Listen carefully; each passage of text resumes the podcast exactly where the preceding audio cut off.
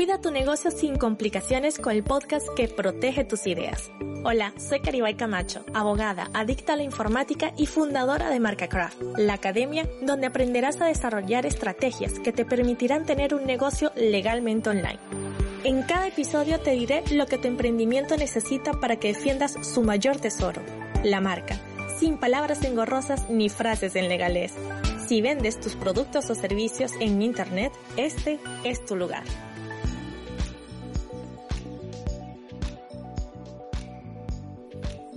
En el episodio de hoy te quiero hablar de un cambio que estoy haciendo en el podcast. Verás, antes em, todos los episodios los subía directamente a iVoox y de ahí se distribuía a Spotify, eh, iTunes, etc.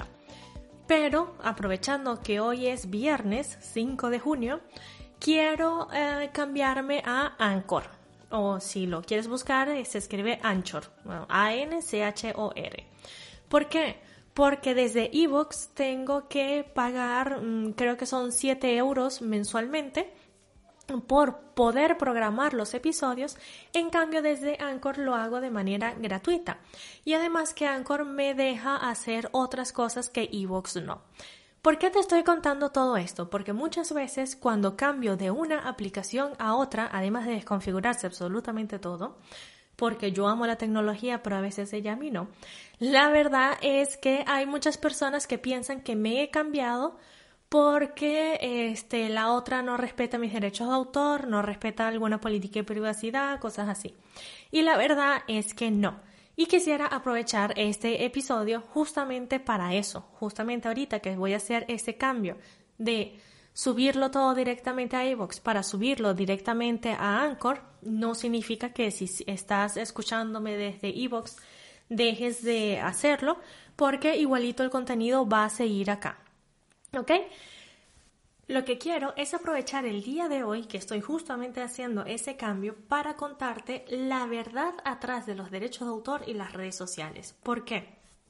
Porque hay algunos uh, gurús del marketing este, um, expertos uh, en otras cosas, pero no específicamente en leyes y no específicamente en derechos de autor, que comienzan a decir cosas como es que le venderás tu alma al diablo si dejas tu contenido ahí, es que desde el momento que se sube a Facebook automáticamente es de Facebook, es que no te has leído los términos y condiciones.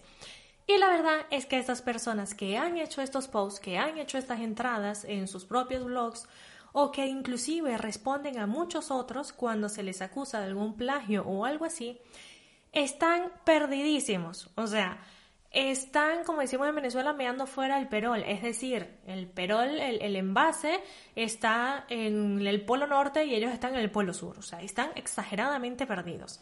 Porque no. Primero, cuando nosotros le damos, porque todas las redes sociales, todas las plataformas de cursos y un sinfín de cosas más, cuando nosotros decimos, te estoy cediendo eh, mis derechos de autor, no significa que le estamos dando la obra como tal al 100%. No. Esto es igualito cuando vamos a pintar nuestra casa y quizás le decimos a una persona, mira, aquí están las llaves para que por favor tú mañana vayas y la pintes. ¿Ok?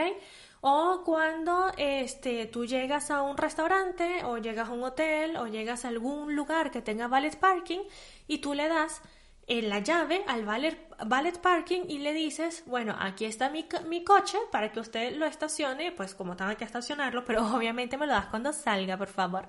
Bueno, de eso se trata el valet parking, ¿no? Eh, nosotros le estamos dando una, la, llave, en, este caso de nuestro coche, para que ellos entonces estacionen y nos hagan un servicio. De la misma manera, igualito, nosotros le damos a Facebook, a Instagram, a LinkedIn, a eBooks, a, en fin, todos los lugares donde pueda haber alguna de nuestras obras, le damos la llave de acceso a nuestra obra, le damos la llave a ese coche para que ellos, sin que en ningún momento se crea que son los dueños de eso, puedan entonces ofrecernos un determinado servicio en ese momento. Yo tengo un vídeo que se lo cedo a YouTube para que YouTube a través de su plataforma se lo muestre a otras personas. tengo una imagen que se la cedo parcial y temporalmente bajo las normas que yo quiera a Instagram para que Instagram se la muestre a otras personas. ¿Por qué? Porque si yo no hiciera esto, entonces Instagram no pudiese mostrar mi contenido, Facebook no pudiese mostrar mi contenido, etc. Pero esto en ningún momento, y esto quiero que se lo tatúen en el hipotálamo, por favor, en ningún momento significa que le estamos pasando la propiedad de eso. Cuando tú le das la llave al valet parking, en ningún momento tú le estás regalando tu coche, obviamente. No, solamente se lo estás dando para que te haga un servicio determinado. Y lo mismo es esa licencia que vamos a hacer con todas estas redes sociales. Con relación a la política de privacidad, esto ya sí es más particular de cada uno, pero te lo voy a contar en el siguiente episodio, ¿ok?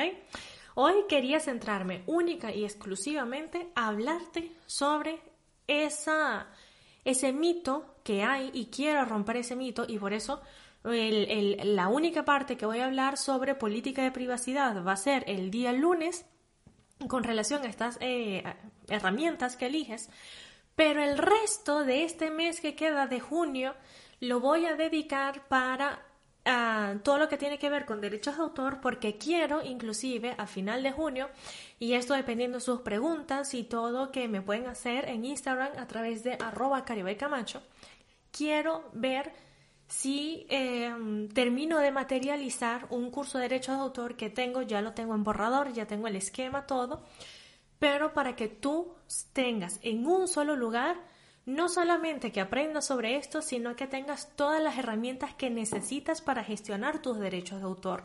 Es decir, eh, contratos, cosas que tienes que colocar en tus lead magnets, cómo utilizar Safe Creative, pero de cabo a rabo para que lo protejas tu imagen por todos lados, tu imagen, tus obras, tus videos, lo que tenga. Eh, cómo reclamar en YouTube, cómo reclamar en Instagram, cómo reclamar en Facebook. Bueno, que seas dueño total y absoluto y que no tengas miedo a compartir tus obras.